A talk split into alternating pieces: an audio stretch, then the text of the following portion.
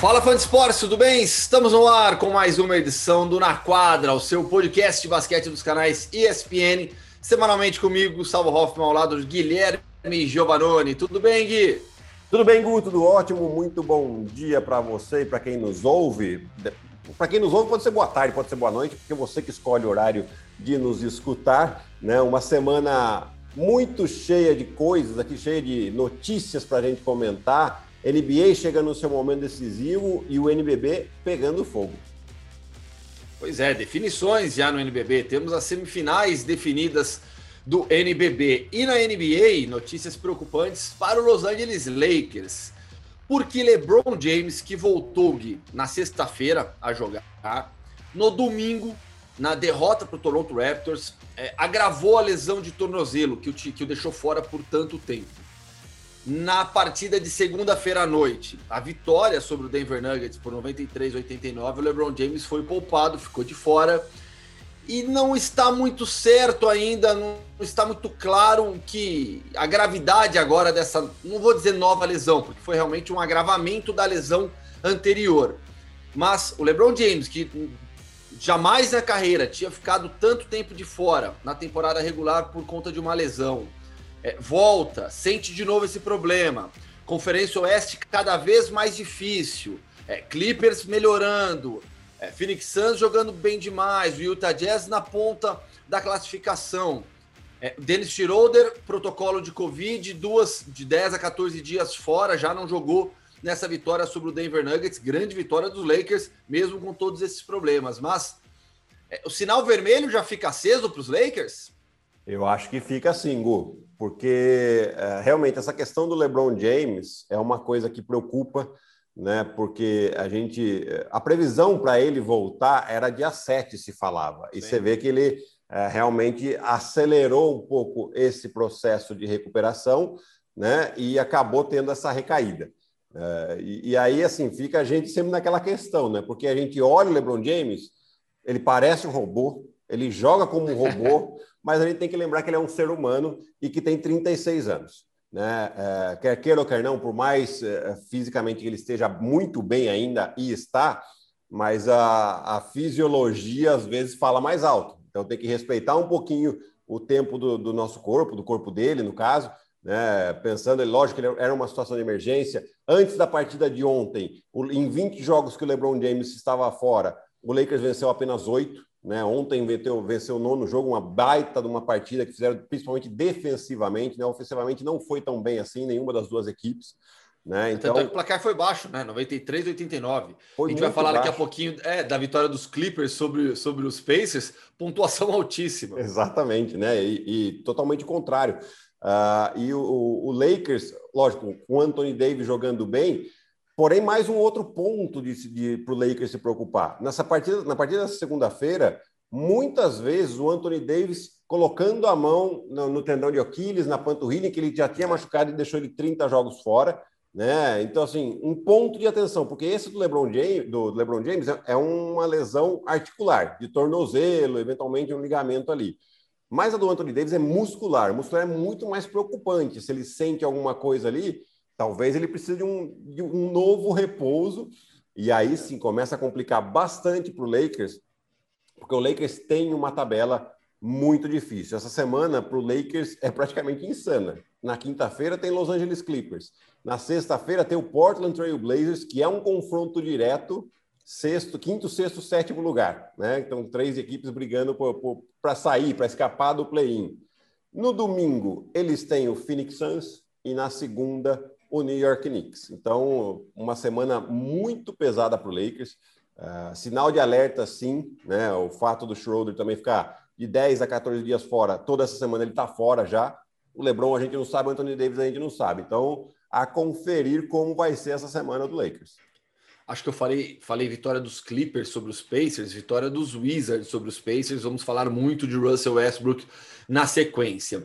É, o LeBron, antes da. Durante nesse período, já na reta final ali dessa recuperação da lesão no tornozelo, ele, sobre antecipar o retorno, ele falou: eu preciso voltar para a quadra, eu preciso jogar para sentir o tornozelo. E aí, depois desse agravamento da lesão, ele falou que não se arrependia porque ele realmente precisava jogar. É, ir para o jogo e não apenas treinar, fazer os 5 contra 5 no treinamento para sentir é, a, a, a gravidade ou não da lesão.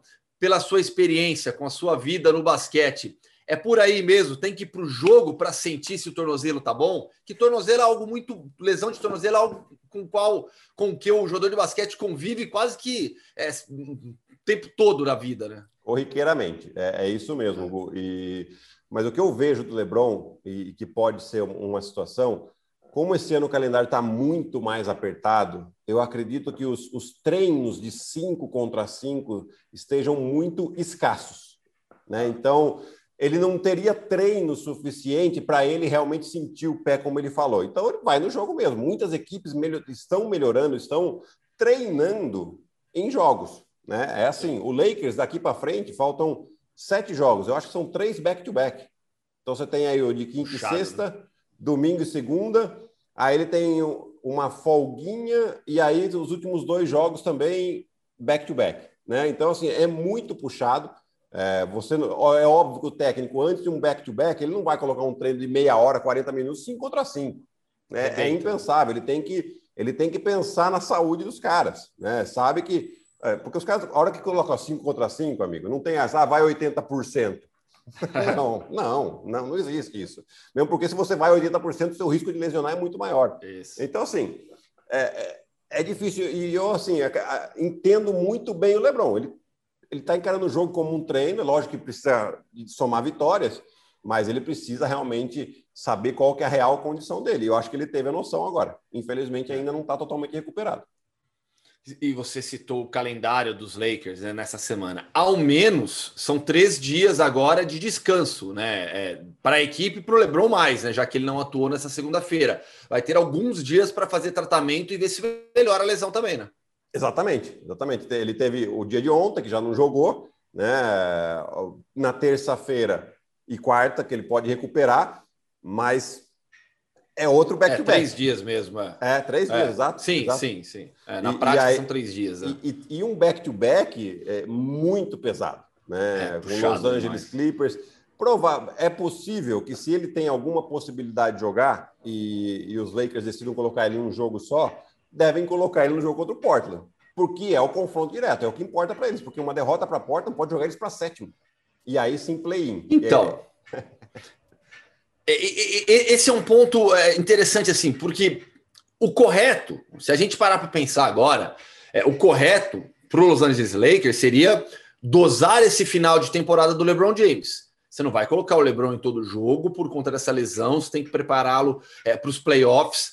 Só que os próprios playoffs não estão ameaçados, mas a colocação do Lakers sim está ameaçada, né? Ah, tá bem ameaçada, né? Eles têm assim, o, se a gente compara a tabela deles com a tabela do Dallas e do Portland, é. a do Dallas é muito mais fácil.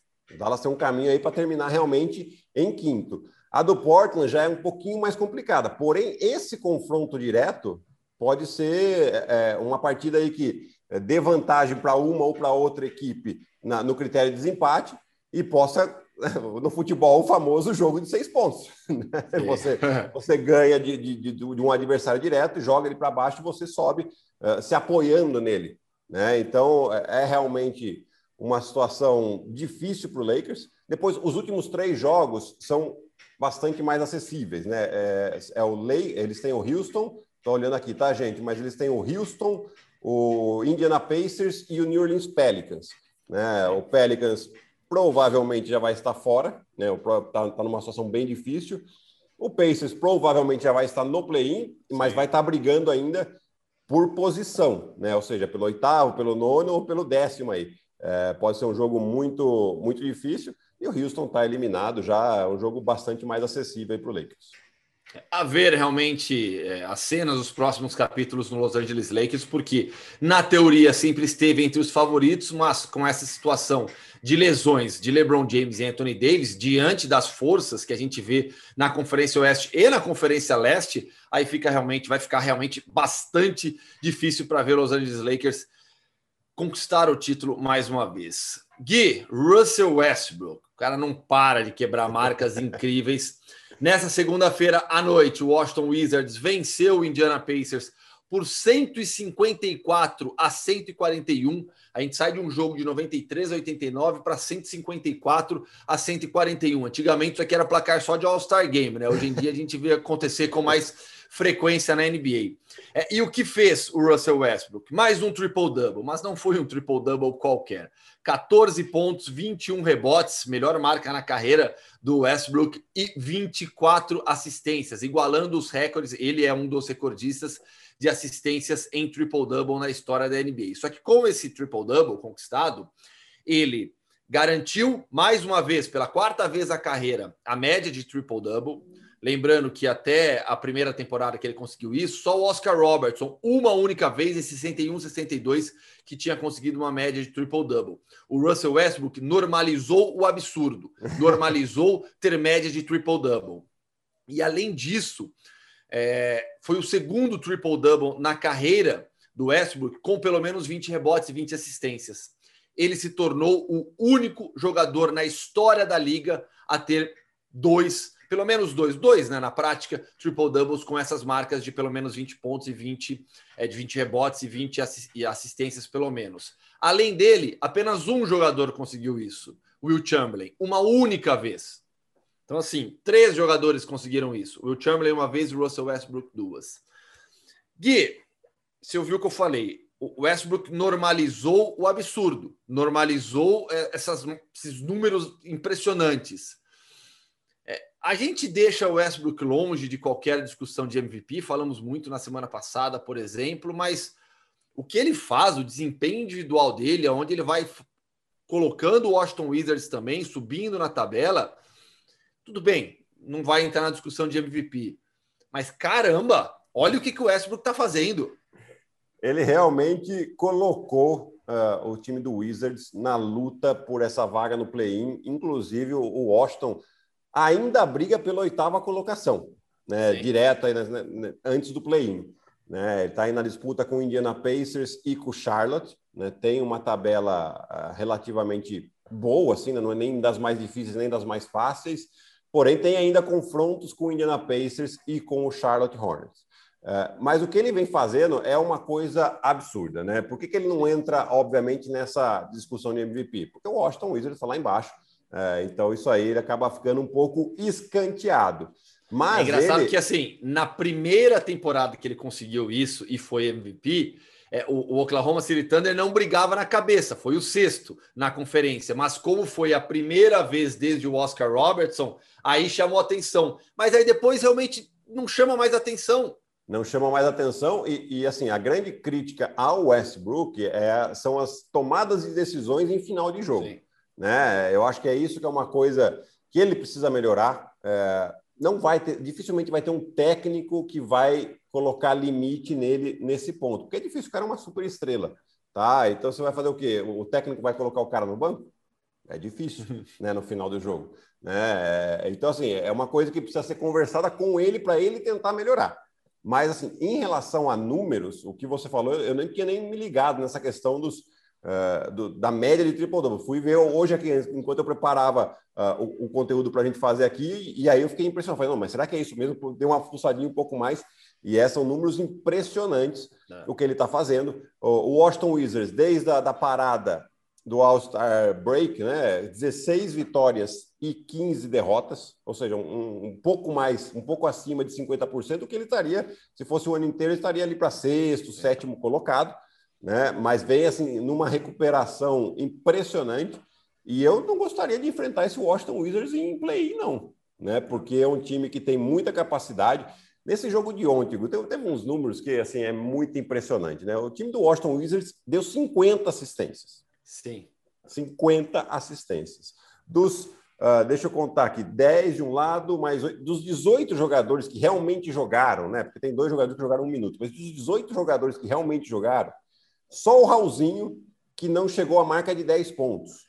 Né? Mas ele teve nove pontos e oito assistências. O Raulzinho Sim. cresceu demais também nos últimos Tá jogando últimos bem, jogos. né? Tá jogando bem, titular. Nos últimos 10 jogos aí aumentou suas médias para quase 10 pontos de média. Né? Ganhou a confiança do, do Scott Brooks, que ele já tinha um pouco desde lá do início da temporada. O Scott Brooks gostava dele, mas aí conquistou a sua vaga de titular. E o Washington Wizards melhorando muito aí com o Rui Hashimura, com o Bradley Bill, que está brigando para ser cestinha. É um time que tem muito ponto na mão. Quando eles conseguem acertar um pouquinho a defesa, é, é, é difícil parar o ataque deles. E eu não gostaria de enfrentar esse time do Wizards no play-in. E é engraçado que a gente, claro, com a, com a, com a vitória dos Wizards e as marcas alcançadas pelo Westbrook, que aliás 178 triplos duplos na carreira. Está apenas três do Oscar Robertson. Vai quebrar o, recorde do Oscar Robertson mais cedo ou mais tarde. Mas do outro lado, nos Pacers, Domantas Sabonis meteu 32 pontos e 20 rebotes. A temporada do Sabonis também é absurda, né?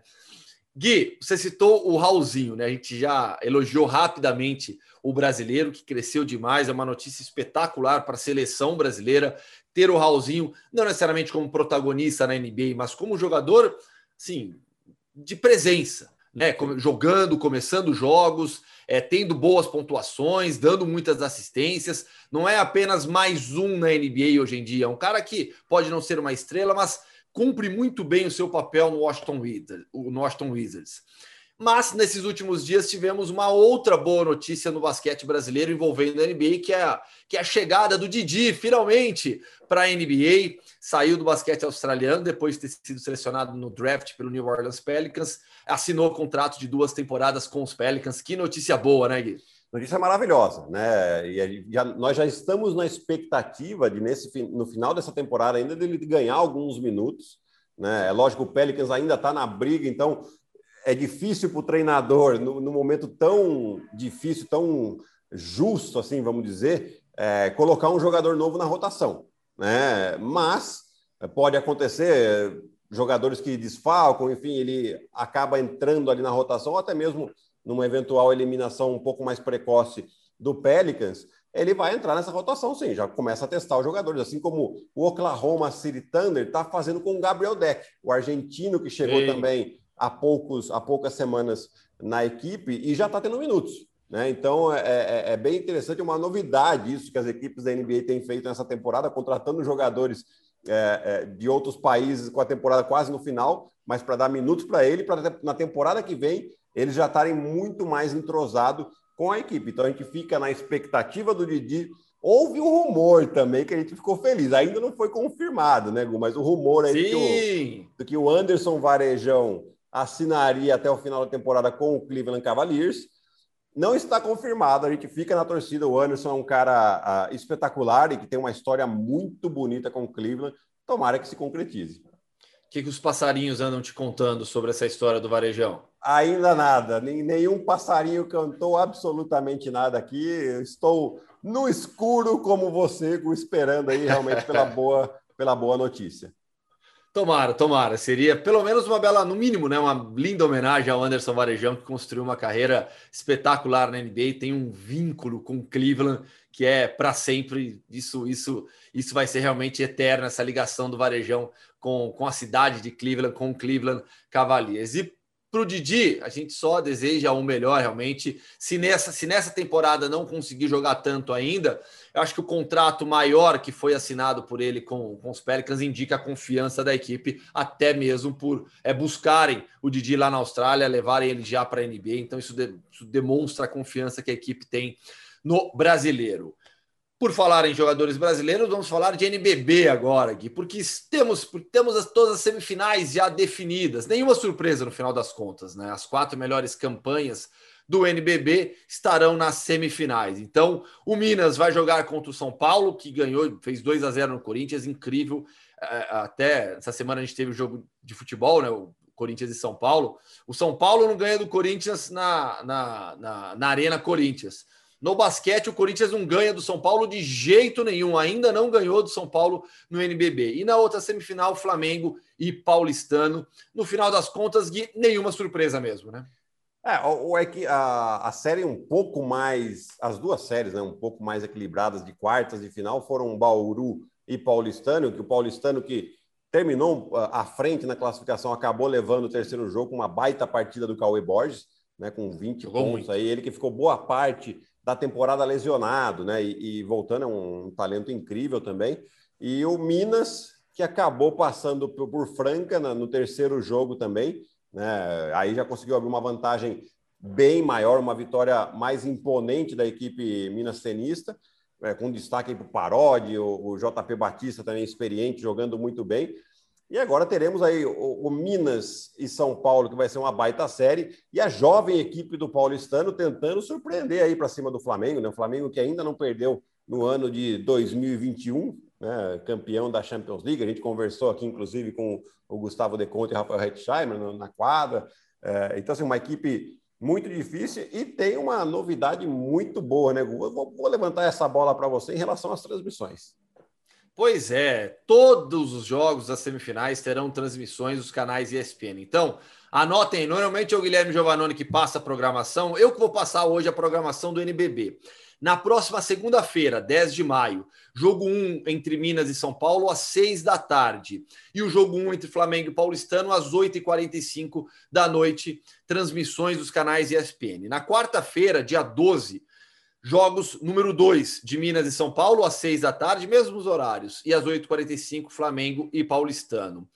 Sábado, dia 15, jogo 3 Flamengo e Paulistano às 13h15 da tarde e o jogo 3 entre São Paulo e Minas às 6 da tarde. E aí depois, se necessário, teremos os jogos 4 e 5 que aconteceriam ou acontecerão na nos dias 17 e 19 de maio, segunda e quarta-feira. Então, todos os jogos de semifinais do NBB terão transmissão dos canais ESPN, cobertura especial de toda a equipe nossa dos jogos, Rômulo Mendonça, Guilherme Giovannone, Eduardo Agra, José, José Roberto Lux, o Zé Boquinha, Ricardo Bugarelli, Alan Ambrosio, é, a Natália Lara, que vem arrebentando nas narrações, então todo mundo, toda a equipe da ESPN fazendo uma cobertura muito especial dessas semifinais de NBB. Você falou, você estou paulistano, Gui. Assim, Minas e São Paulo é um duelo muito equilibrado. Não sei, não sei você, mas eu acredito aí que teremos pelo menos quatro jogos. Duvido que alguém faça 3 a 0 nessa série. Flamengo e Paulistano, eu já não acho um absurdo pensar um 3 a 0 para o Flamengo. Por mais que essa equipe do Paulistano tenha muita qualidade, mas é realmente um time muito jovem. Contra Bauru, que era uma equipe, que é uma equipe muito experiente, Alex, o Gui Deodato, é, os estrangeiros, Zach Graham, o Larry, o Larry Taylor. É, Paulistano teve mais dificuldade, mas, fe, mas fechou a série em cinco jogos.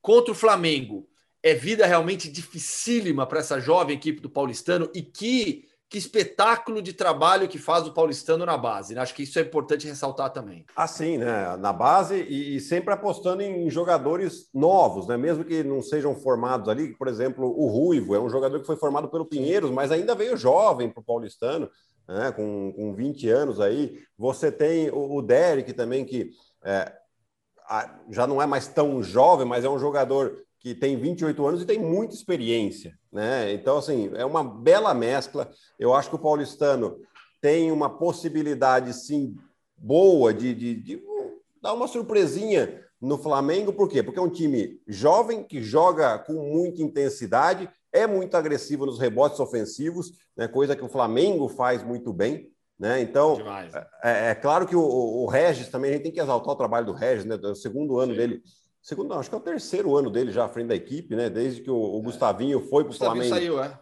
é. O Regis assumiu aí, está tendo uma grandíssima temporada.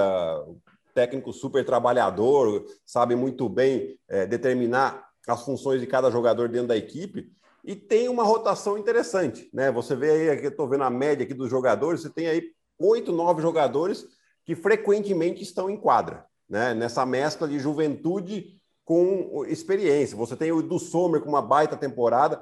Então, vai ser uma série interessante. Não seria também um absurdo que o Flamengo ganhasse 3 a 0 porque o Flamengo vem num momento muito especial, né? Vem não perdeu confiança. no ano ainda, né? Não perdeu no ano. Então, só isso acho que já, já, já seria um argumento suficiente para a gente colocar isso. Mas é, eu acho que vai ser uma série bem interessante. As equipes vão se preparar muito bem. E a série do Minas e, e São Paulo, eu também prevejo uma série de um quatro, cinco jogos tranquilamente. São duas equipes que têm jogadores mais experientes e com muito ponto na mão. Então, serão jogos extremamente divertidos, Gu. Deixar um grande abraço aqui para o Pedrinho Botelho, lá do Paulistano. Saudades de quando a gente batia a bola lá, no, lá na competition com, com o Danilo Castro também. Um grande abraço para o Danilo. Saudade demais. Parece que foi em outra vida já, né? Depois de tanto tempo em pandemia. Mais uma hora isso aqui tem que acabar, né? Pelo amor de Deus, não tem como é, durar mais tanto tempo assim. Tomara que, que cada vez mais vacinas cheguem ao Brasil para a gente poder retomar um pouquinho da normalidade. Gui, eu passei a programação do NBB. Você tem na mão aí NBA? Tenho, tem aqui, não está na mão, está no computador do lado, né? Então você vai ver eu virando ah. um pouquinho a cabeça aqui, mas vamos lá. Não, partir... seja, não seja tão literal.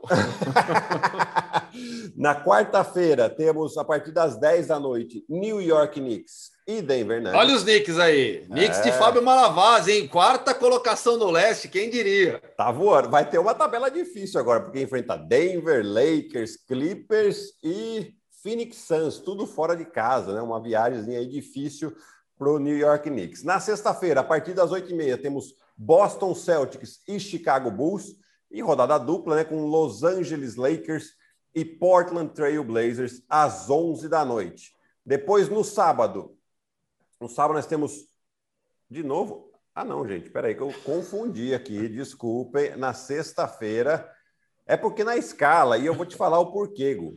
Aqui, ó, na escala, Uh, tá um outro jogo para mim, porque eu que estou nesse segundo jogo. E tem um outro jogo. De sexta-feira. De sexta-feira. É. Né, tá na escala, tá Denver e Clippers para mim. Ah. E aqui na programação eu estou vendo Los Angeles Lakers e Portland Trail Blazers. Até acho Ou mais seja, atrativo esse. Apesar do outro ser um jogão.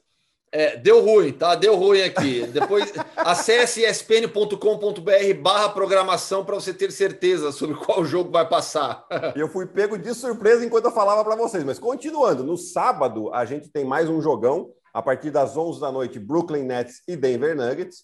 E no domingo, mais uma rodada dupla que nós vamos ter aí a partir das duas da tarde, Miami Heat e Boston Celtics. E logo em seguida, olha o Knicks aí de novo, New York aí. Knicks e Los Angeles Clippers. Então Boa, tem muito jogo tá aí, então. E você confere depois da programação no site, tá, Fã de Esportes, para ter certeza que a gente não, não passou nada errado, beleza? Fechamos, Gui. Fechamos, Gu. Então, uma boa semana para todo mundo aí. É, tá ficando cada vez mais afunilando as temporadas e aqui a gente vai ter sempre muito assunto para você que nos acompanha. Um abraço, Gu. Valeu e boas transmissões para você nessa semana também, Gui. Esse foi mais um Na Quadra, fã de esportes. Comigo, Gustavo Hoffman, ao lado de Guilherme Giovannone, coordenação de Gabriel Veronese, que está de férias. Leonardo Sasso, que já esteve aqui conosco, que vai, que vai fechar o podcast nessa semana. Valeu, pessoal. Um grande abraço. Até semana que vem.